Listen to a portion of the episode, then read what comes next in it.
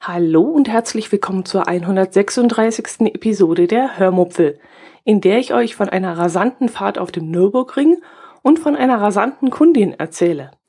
Außerdem hat mir Silke mal wieder einen ganz tollen Audiobeitrag zukommen lassen.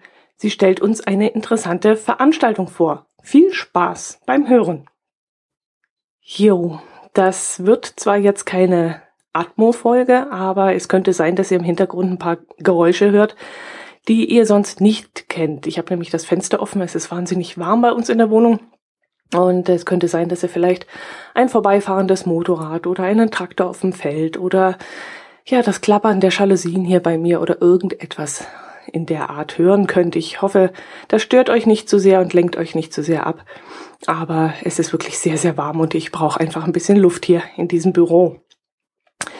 Mm, als erstes möchte ich mich wieder einmal ganz herzlich für eure Kommentare bedanken, die mich auf verschiedenen Wegen erreicht haben sei es über die Kommentarfunktion auf meinem Blog, als Kurznachricht über Twitter, über Mail oder auch mündlich, wenn ich den einen oder anderen von euch mal getroffen habe.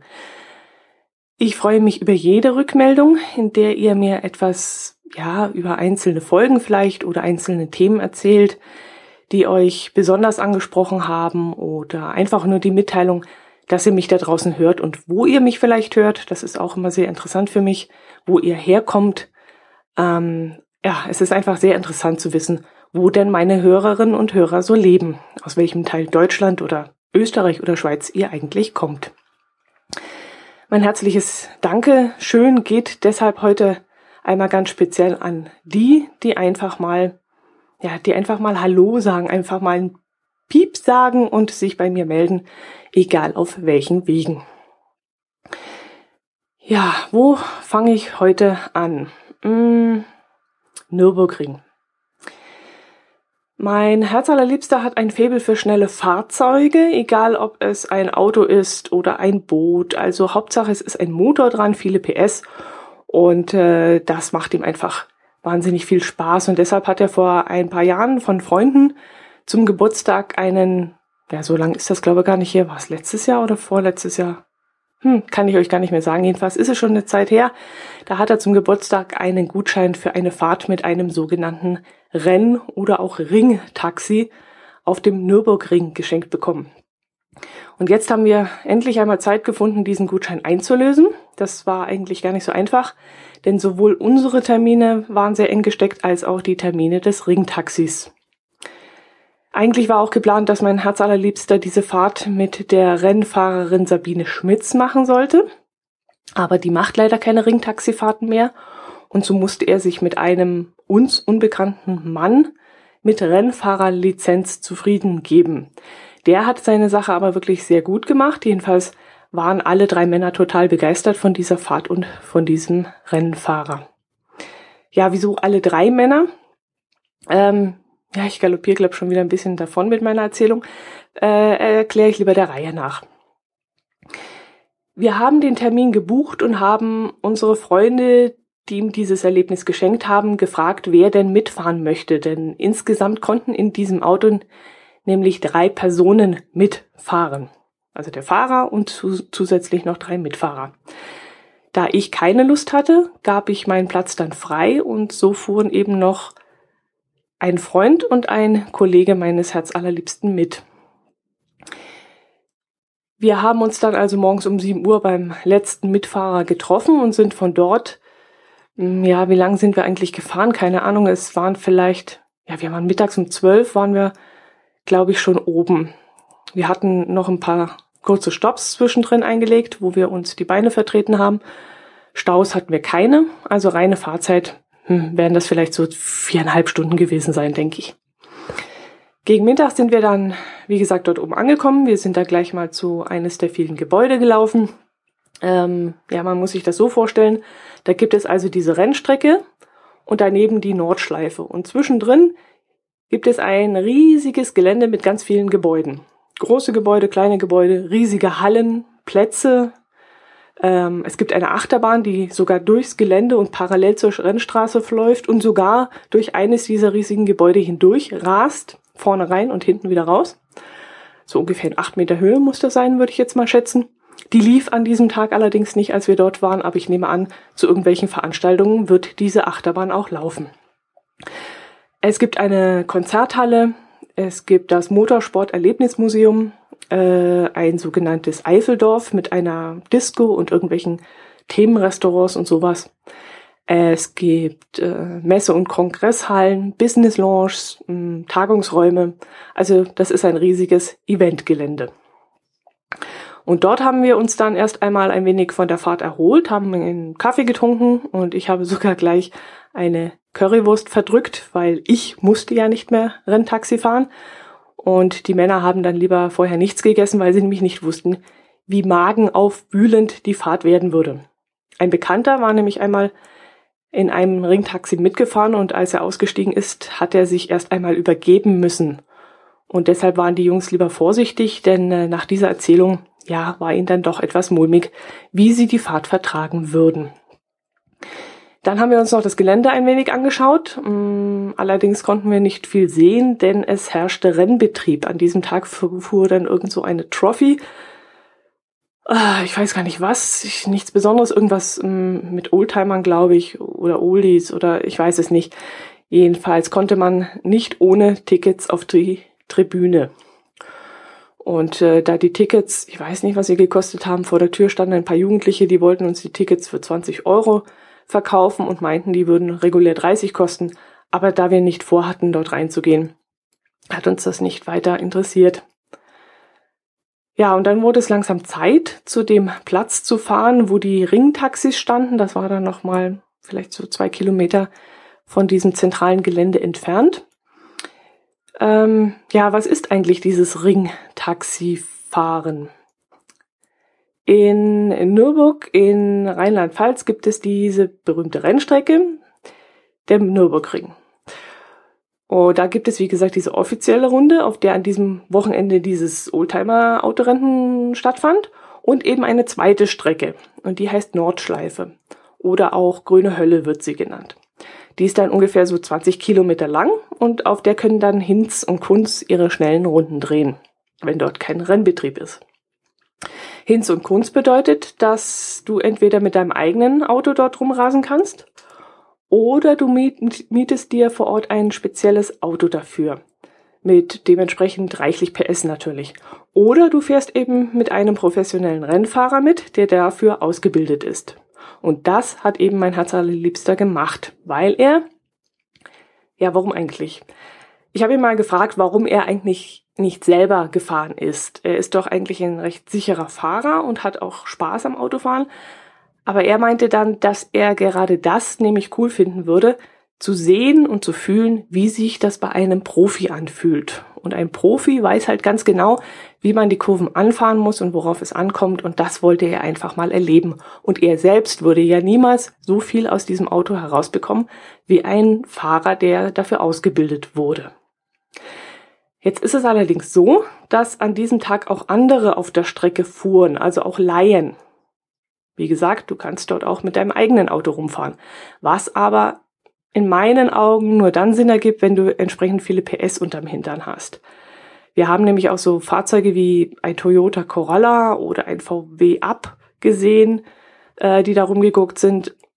Aber mal ganz ehrlich, äh, damit würde ich mich wirklich nicht auf solche, eine solche Strecke trauen. Mir wäre das auch irgendwie peinlich, wenn ich in meinem Auto oder mit meiner Fahrweise andere Fahrer aufhalten und ihnen dann den Spaß verderben würde. So eine Runde mit dem eigenen Auto kostet nämlich ganze 29 Euro pro Runde. Und das ist in meinen Augen auch ein Haufen Geld für, hm, für ein paar Minuten Fahrspaß. Und wenn ich den anderen durch meine reine Anwesenheit den Spaß verderben würde, das finde ich dann ziemlich doof. Also finde ich ganz persönlich, dass solche Autos dort einfach nichts zu suchen haben. Naja, aber der Nürburg will natürlich Geld verdienen und da haben die dann natürlich auch eine Daseinsberechtigung, wenn sie für ihre Fahrt zahlen. Ja, ähm, wie gesagt, äh, es gab da einige Leute, die sind trotz weniger PS in ihrer Karre dort äh, rumgefahren. Und es wurden auch, war auch so ein Thema, Motorräder mit Gepäckrollen hinten drauf und Tankrucksack oben drauf. Und das war dann natürlich auch ein Hindernis.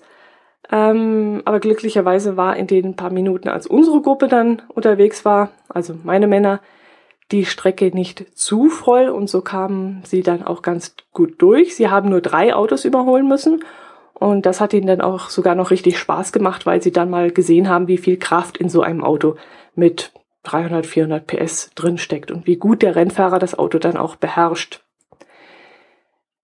Ja, ich will jetzt eigentlich gar nicht so ins Detail gehen und weiß jetzt nicht, wie ich, wie ich das Thema jetzt weiter stricke, um euch da ein bisschen was Interessantes zu erzählen. Ich wollte euch ja eigentlich eher so meine Eindrücke erzählen, weil ich ja bei der Fahrt selbst nicht dabei war. Ja, für mich wäre so eine Fahrt nichts, weil ich dem Ganzen ehrlich gesagt nicht viel abgewinnen kann. Ich sehe keinen Sinn in diesem schnellen Autofahren. Wenn ich, ja, wenn ich einen Wunsch hätte, dann wäre das zum Beispiel mal eine Zeppelinfahrt zu machen. Oder Flug? Nee, es fliegt. Einen Zeppelinflug zu machen. Oder einen Tandemsprung mit Gleitschirm oder, oder Fallschirm oder sowas.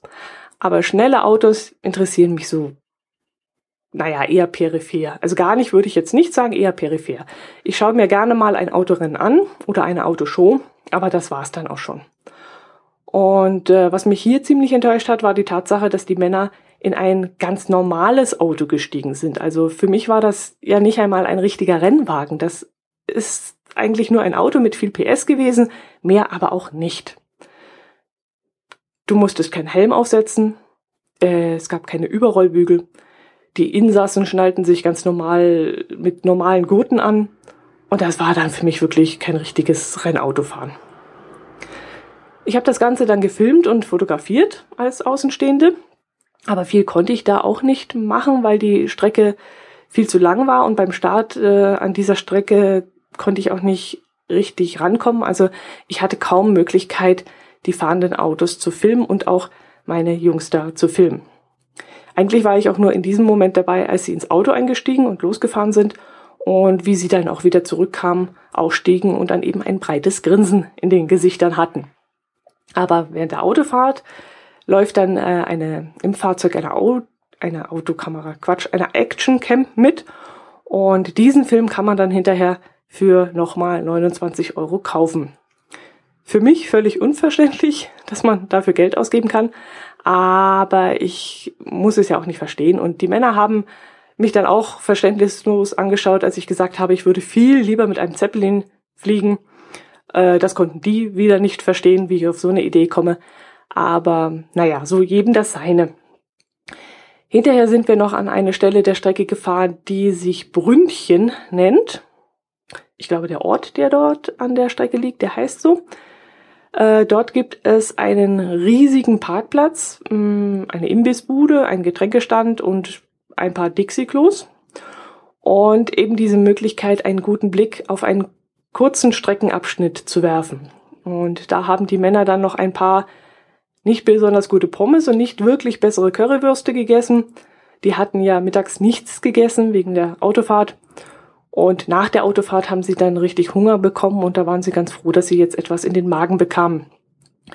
Und danach haben wir uns dann noch die Autos ein bisschen angeschaut, die so auf der Nordschleife rumgeguckt sind. Wie gesagt, auch dieser VW Up, der da äh, ja ein Verkehrshindernis war, sind dann noch ein Stück die Strecke hochgelaufen und äh, ja, dann sind wir auch gegangen. Ach, übrigens an der Stelle, an der die Fahrt startete, also da, wo man auf den Ring rauf und wieder runter gefahren ist, kam auch ein Mann an, der mit seinem eigenen Auto die Strecke gefahren war und wohl einen kleinen Unfall gehabt hatte. Muss wohl ein Fahrfehler gewesen sein. Ich habe aber gehört, wie er irgendetwas von blockiertem Vorderrad erzählt hat. Keine Ahnung. Äh, er hat jedenfalls dem Auto die Schuld gegeben für diesen Unfall. Aber er hatte wirklich sehr viel Glück, denn es war nichts Schlimmes passiert. Vorne links der Kotflügel war kaputt und das rechte, der rechte Vorderreifen war platt. Bei den Geschwindigkeiten, da könnte sicherlich viel, viel mehr passieren. Und ähm, da hatte er wirklich nochmal Glück. Es muss ja muss er ja wahrscheinlich selbst zahlen. Ich glaube kaum, dass eine Autoversicherung den Schaden übernimmt, wenn er so dumm ist, damit auf eine Rennstrecke zu gehen. Also wir haben dann hinterher auch darüber geredet und äh, der Kollege meines Herz allerliebsten meinte dann auch, nee, das zahlt sicherlich keine Versicherung. Hm, nenne ich euch noch ein paar Fakten, die vielleicht ganz interessant sein könnten. Die Nordschleife wurde 1925 bis 27 gebaut, ist äh, wie gesagt circa 20 Kilometer lang, hat 73 Kurven, davon 33 links und 40 rechts und die maximale Steigung beträgt 17 Prozent. Das heute bekannteste Rennen ist das 24-Stunden-Rennen, an dem circa 200 Autos teilnehmen. Jo, das war's, glaube ich. Mehr gibt es von der Ringtaxifahrt auch nicht zu erzählen, glaube ich. Ähm, auf der Heimfahrt haben wir dann noch in Speyer gestoppt und das war dann mein persönliches Highlight des Tages, denn Speyer scheint nicht nur ein sehr schöner Ort zu sein, sondern wir haben da auch super gegessen. Als wir nämlich von der Nordschleife losgefahren sind, überlegten wir, wo wir noch etwas zu essen bekommen würden. Ich nahm dann wieder mein Handy zur Hand und habe wieder auf Yelp nach einem guten Restaurant gesucht. Rund um den Nürburgring dann klang das alles nicht besonders gut, was es da gab. Ähm, also fuhren wir dann erstmal los und irgendwann sagte dann ähm, jemand, dass Speyer nicht weit von der Autobahn entfernt liegen würde, auf der wir dann zurückfahren müssten. Und deshalb habe ich dann mal geschaut, was für Restaurants es dort in Speyer gibt. Und ich war dann echt erstaunt, wie viele Restaurants es gab, die sehr, sehr gute Bewertungen hatten. Also uns fiel die Auswahl sogar richtig schwer. Die Öffnungszeiten machten uns dann aber einen Strich durch die Rechnung. Viele machten dann erst abends auf. Und dann habe ich mal zwei rausgesucht und einer aus der Gruppe hat dann die 50-50 Entscheidung gefällt und das Restaurant zur alten Münz ausgewählt. Das liegt sehr zentral in Speyer. In der Straße, die auf den Dom zuläuft. Ich weiß jetzt leider den Namen nicht mehr. Aber ich verlinke das Restaurant auf jeden Fall in den Shownotes. Ich habe auch auf Yelp ein eine Bewertung verfasst. Da könnt ihr auch mal nachlesen, wenn euch das interessiert. Und auf meiner Seite gibt es natürlich auch einige Fotos zu sehen, wie immer. Ja, und dort haben wir dann so dermaßen lecker gegessen, dass das mein persönliches Highlight des Tages war. Ähm, es war dann auch trocken, es hat nicht geregnet und auch nicht, es war auch nicht zu kalt und so konnten wir dann auch draußen auf der Terrasse sitzen. Die Tische dort waren zwar eher klein und die Stühle auch nicht besonders bequem, aber wir haben es halt genossen, endlich mal wieder im Freien sitzen zu können. Denn nach den ganzen verregneten Wochen äh, war es einfach herrlich, da mal wieder draußen an der frischen Luft zu sein. Im Inneren des Restaurants hat es zwar auch sehr gut ausgesehen, also sehr gemütlich, urig und nett. Äh, aber wie gesagt, wir wollten lieber draußen sitzen. Wir haben dann alle Rindfilet, nee, Rinderfiletstreifen mit Kartoffelkroketten ähm, mit einer Salatgarnitur und einer Käsekräuter-Dip-Soße bestellt, weil uns das Gericht dann auf den ersten Blick angemacht hat. Und wir waren dann auch alle gleichermaßen davon begeistert. Das Fleisch war auf den Punkt genau gebraten worden, schön rosa, aber ohne dass eben dieser Saft rausgeflossen ist. Das mag ich nicht so gerne. Und die Kroketten, die waren dann das absolute Highlight. So etwas habe ich echt noch nicht gegessen. Das waren selbstgemachte Kroketten und die waren so groß wie ungefähr, ja, so große Knödel. Also nicht die kleinen, wie man sie so kennt, sondern wirklich so Kinderhandgroß und hatten die Form von so einem Rugbyball. Ja, so länglich eierförmig. Da ist ja egal, wie die Dinger ausgesehen haben. Sie schmeckten jedenfalls total lecker. Waren auch super gewürzt mit Rosmarin war, glaube ich, drin und etwas Muskat. Habe ich, glaube rausgeschmeckt und oh, da läuft mir jetzt schon wieder das Wasser im Mund zusammen, wenn ich daran denke. Es war wirklich total lecker. Ein Foto davon solltet ihr jetzt hier, wenn ihr auf dem Smartphone die ähm, Kapitelfotos in eurem Catcher sehen könnt, müsstet ihr jetzt hier sehen. Ansonsten, wie gesagt, schaut einfach mal im Blog vorbei, dann könnt ihr da ein Bild begutachten. Danach haben wir dann noch nebenan ein fantastisches Eis gegessen in einer Eisdiele mit dem seltsamen Namen Hindenburg. Äh, das war dann auch sehr, sehr lecker. Endlich mal wieder eine Eisdiele, die mein geliebtes Amaretto-Eis hat. Das finde ich nämlich besonders lecker und äh, finde es leider bei uns in der Gegend sehr selten, dass eine Eisdiele Amaretto-Eis herstellt. Ja, und dann sind wir wirklich endgültig nach Hause gefahren mit dem Gedanken, dass wir unbedingt nochmal ein paar Tage in Speyer und Umgebung Urlaub machen müssen.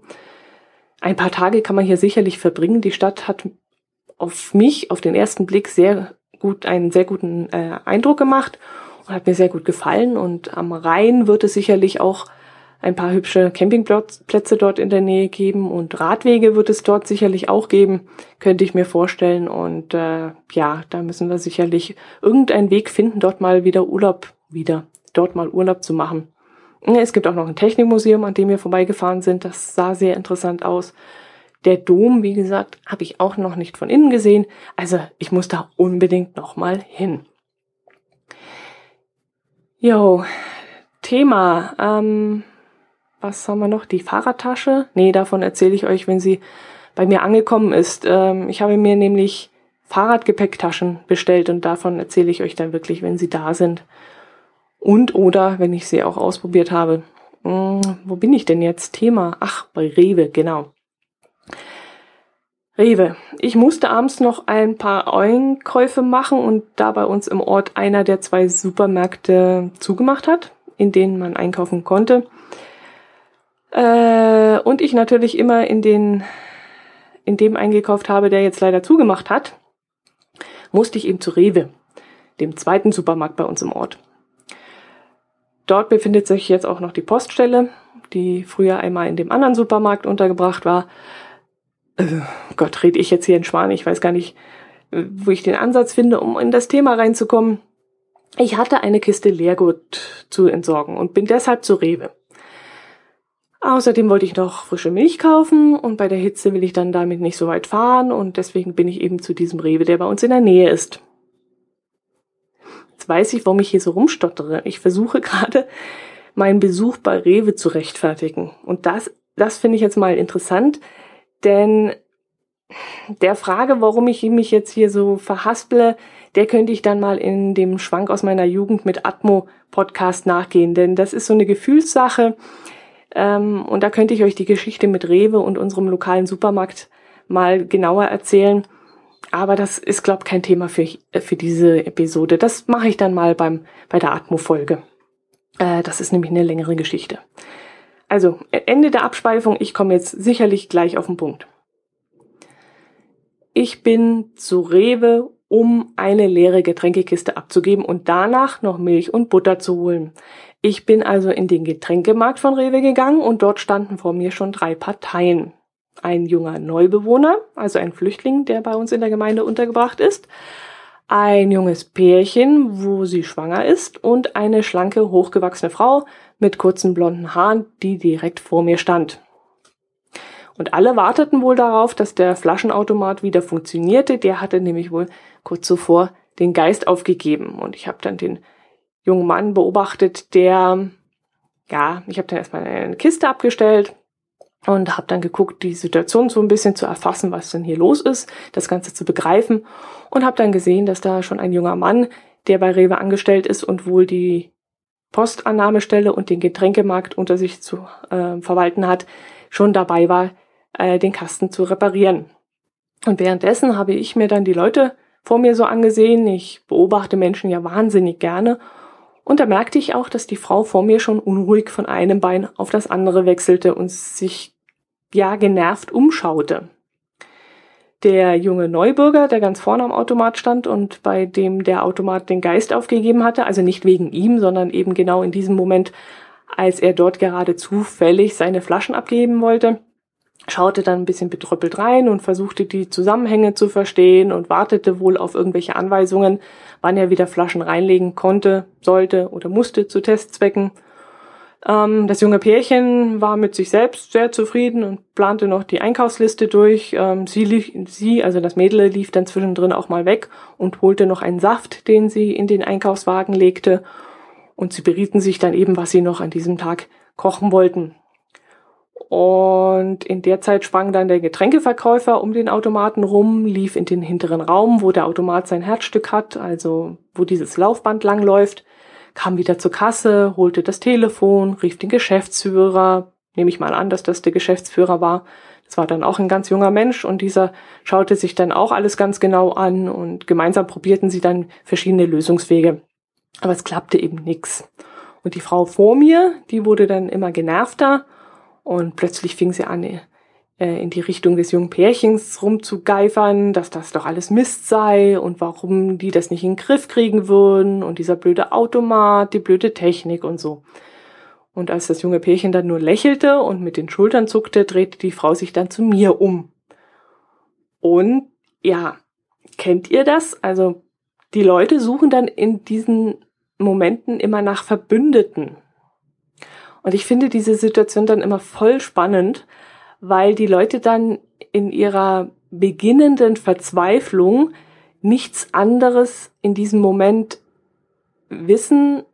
Ja, sie fing dann so an zu verzweifeln, weil etwas nicht so klappt, wie sie sich das vorgestellt hat und dadurch eben ihr Plan aus der Linie kam und alles, was sie jetzt geplant und strukturiert hatte, wurde eben zunichte gemacht. Und in dieser Situation suchte sie eben eine Verbündete, die in diesem Moment das gleiche Leid durchlebte. Keine Ahnung, was solche Menschen in diesem Moment damit bezwecken. Fühlen sie sich sicherer, wenn sie merken, dass da noch andere Menschen sind, die das gleiche Problem haben und die ihr in dieser Situation dann helfen könnten? Ich weiß es nicht. Aber die Menschen, die ihr in diesem Moment eben helfen konnten, waren ja eigentlich die Männer, die versuchten, den Apparat zu reparieren, aber eben nicht ich, nicht ich, nicht wir, nicht das Pärchen. Ähm, ich weiß es nicht, was die Frau in diesem Moment dachte, aber sie wollte ein Rudel bilden, vielleicht um eine Armee in Anführungszeichen zu bilden. Ich weiß es nicht. Eine Armee, in, in der sie dann stärker ist und nicht mehr allein und mit der sie dann weiß ich nicht, Druck ausüben konnte und damit etwas bewirken konnte. Ich weiß es nicht, was sie da versuchte. Aber ich sehe das immer wieder, dass Leute, die sich über irgendwas aufregen, sich dann plötzlich umgucken und nach Verbündeten suchen, die mit ihnen dann ja in diese Kerbe schlagen, laut werden und im Grunde ja nichts damit erreichen. Ich würde mir manchmal wünschen, dass solche Situationen entstehen würden, wenn Hilfe nötig ist. Komischerweise, wenn irgendjemand in Bedrängnis kommt, bedroht wird von irgendwelchen, keine Ahnung, Hooligans oder irgendwelche solche Spacken, die da im Bus äh, Randale suchen oder so, dann gucken komischerweise alle Menschen weg. Aber umgekehrt, in solchen Situationen, wo die Situation eigentlich gar nicht gefährlich ist, sondern einfach nur nervig, da suchen die Menschen dann Verbündete und robben sich zu einem Rudel zusammen anstatt sie es dann täten, wenn es nötig wäre. Ja, Gut, ich mache mir da vielleicht zu viele Gedanken und vielleicht gehört es jetzt auch nicht gar nicht hier in diesen Podcast. Vielleicht hätte ich das auch in die Atmo-Folge nehmen müssen. Aber mir war es halt so wahnsinnig aufgefallen und ich wollte das einfach mal ansprechen. So, jetzt habe ich doch tatsächlich kurz mal unterbrechen müssen, weil nämlich gerade bei uns ein Traktor vor die Tür gefahren ist mit einem Anhänger und Altpapier sammelt und das hat jetzt gerade ziemlich viel Lärm gemacht und das wollte ich euch dann doch nicht zumuten. Jetzt habe ich Fenster zugemacht und erzähle euch noch den Rest ohne Sauerstoff. Ja, wo war ich? Bei der Frau, genau. Die Geschichte ging dann so weiter, dass die Frau immer unruhiger wurde und immer mehr gemeckert und gezetert hat. Sie schimpfte dann los, ob sie die Kiste nicht einfach so abgeben könnte und der Marktleiter meinte dann, dass das nicht ginge, weil alles durch den Automaten laufen müsste. Das fand ich dann zwar auch etwas kleinkariert, aber gut, wenn die Strukturen in diesem Unternehmen so sind, kann man da eben auch nichts machen. Und dann schimpfte die Frau laut durch den ganzen Laden und lief mit ihrer Kiste dann einfach weg. Und beim Rausgehen geiferte sie dann noch, dass sie die Kiste jetzt halt woanders abgeben würde. Und das war dann auch wieder so eine Drohung, die an dieser Stelle allerdings völlig ihre Wirkung verlor, weil, ja, weil sie einfach albern war. Man kann drohen, woanders ein Auto zu kaufen, weil man mit dem Service der Werkstatt nicht mehr zufrieden ist. Man kann drohen, nicht mehr in dem Restaurant zu essen, weil die Teller nicht voll gemacht werden oder was weiß ich. Aber zu sagen, man bringt seine Pfandflaschen nicht mehr zu einem Laden, ähm, ja, ist schon ziemlich albern. Ich weiß, die wollte damit natürlich sagen, dass sie dann auch nicht mehr bei Rewe einkaufen will. Aber ich denke, Rewe wird auf eine, eine Frau, die wegen eines Leergutautomaten austickt, auch verzichten können. Außerdem gibt es ja weit und breit jetzt keinen anderen Supermarkt mehr. Der nächste Rewe liegt auch 35 Kilometer entfernt und wenn sie in einem anderen Laden einkaufen gehen möchte, dann muss sie auch, was sind das jetzt, äh, 14 Kilometer fahren und äh, ja, wenn sie dann hier in der Gegend wohnt, so sah sie jedenfalls aus, dass sie das tut, dann äh, wird sie auch wieder zu diesem Rewe gehen. Als die Frau dann weg war, habe ich dann das Pärchen, das konnte ich mir dann nicht verkneifen, ganz neugierig gefragt, wie lange sie denn schon hier stehen würden. Ich war ja erst in den Laden gekommen, als alle schon dort standen. Und es konnte ja sein, dass die ja wirklich schon eine Dreiviertelstunde dort stehen. Konnte ich mir zwar nicht vorstellen, aber es wäre ja durchaus äh, möglich gewesen. Ähm, aber ehrlich gesagt wäre ich dann auch unverrichteter Dinge wieder gegangen nach ein paar Minuten. Aber das Pärchen meinte, sie würden vielleicht so zehn Minuten dort gestanden haben, wenn überhaupt. Okay, zehn Minuten können einem dann schon sehr lange vorkommen, aber mal ganz ehrlich, wenn es mir zu lange dauert, gehe ich wieder und nehme meine leeren Flaschen einfach mit.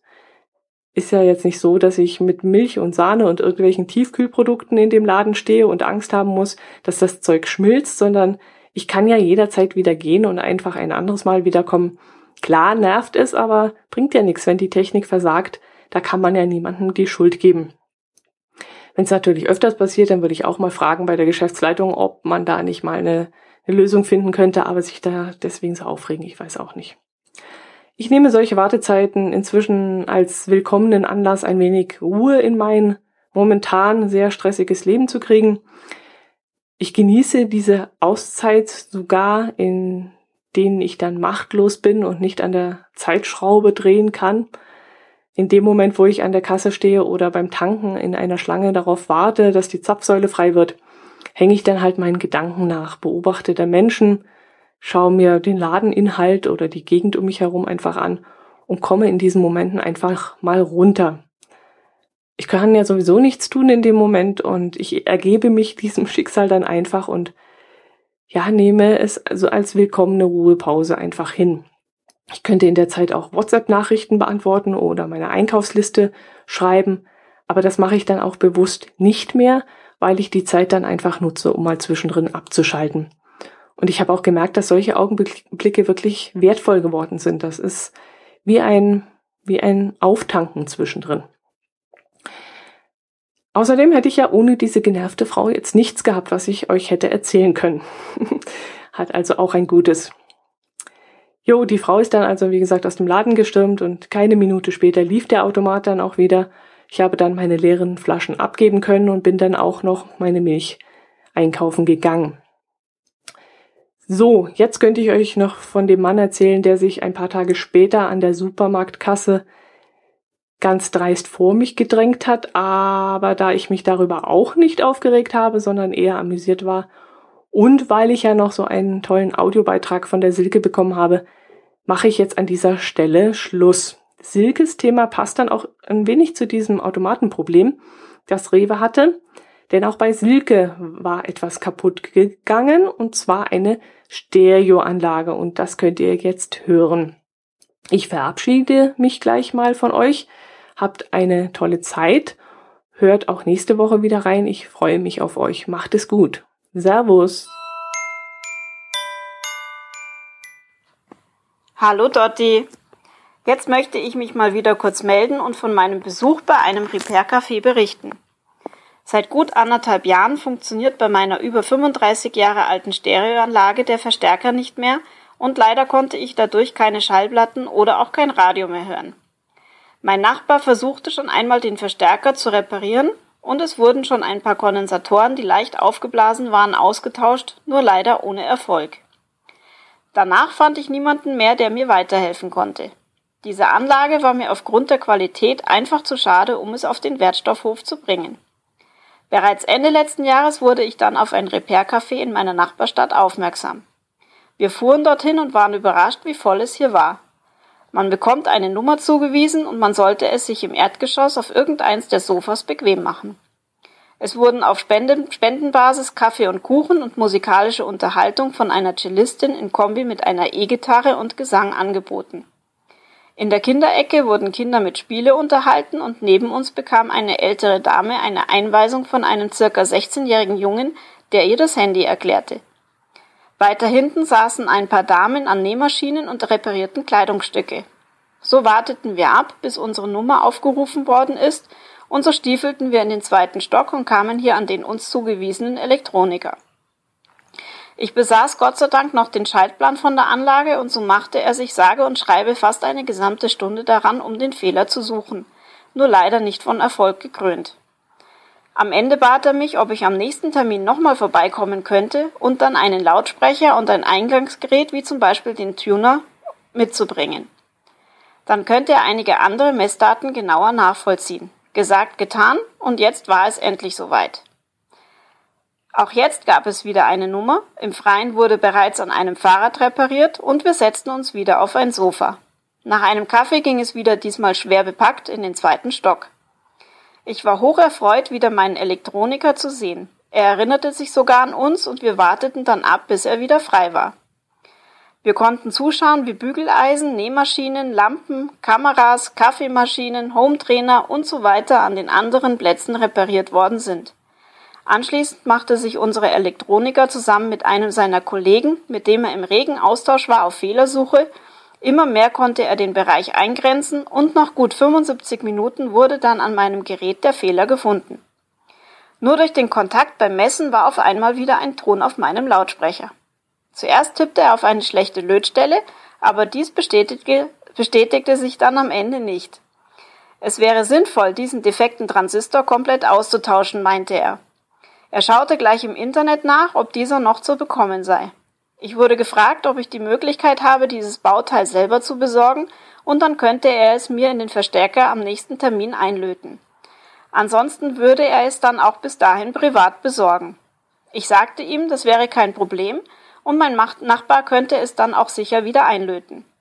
Wir tauschten unsere E-Mail-Adressen aus, weil er unbedingt wissen möchte, wie dann die Reparatur ausgefallen ist. Falls es nicht funktionieren sollte, soll ich unbedingt zum nächsten Termin erscheinen. Denn diese Anlage wäre es absolut wert, weiter nach dem Defekt zu suchen. Wir gingen hocherfreut wieder hinunter und gaben noch eine Spende in die dazugehörige Box, die dieses Mal an, den, an die Organisation Humedica nach Kaufbeuren geht. Das Repair Café findet bei uns vier bis fünfmal im Jahr zwischen 14 und 16.30 Uhr statt und wird von der Kolping-Familie und vom Bund Naturschutz organisiert. Die Räumlichkeiten werden vom Jugendzentrum gestellt, das Café ist für das leibliche Wohl zugegen und die Jugendlichen kümmern sich um die Senioren bei Handy- oder Tablet-Problemen bzw. helfen sie beim Tragen schwerer Gegenstände. Der defekte Transistor im Wert von 50 Cent wurde besorgt und von meinem Nachbarn ausgetauscht und was soll ich sagen, meine Anlage funktioniert wieder einwandfrei.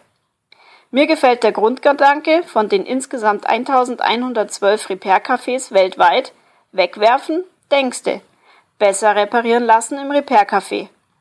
Also, wenn ihr irgendetwas Defektes daheim rumliegen habt, es gibt bestimmt auch in eurer Nähe ein Repair-Café. Schaut auf der Internetseite nach und es wird dabei weniger Müll produziert. So, das war es erstmal wieder. Viele Grüße. Ciao, Silke.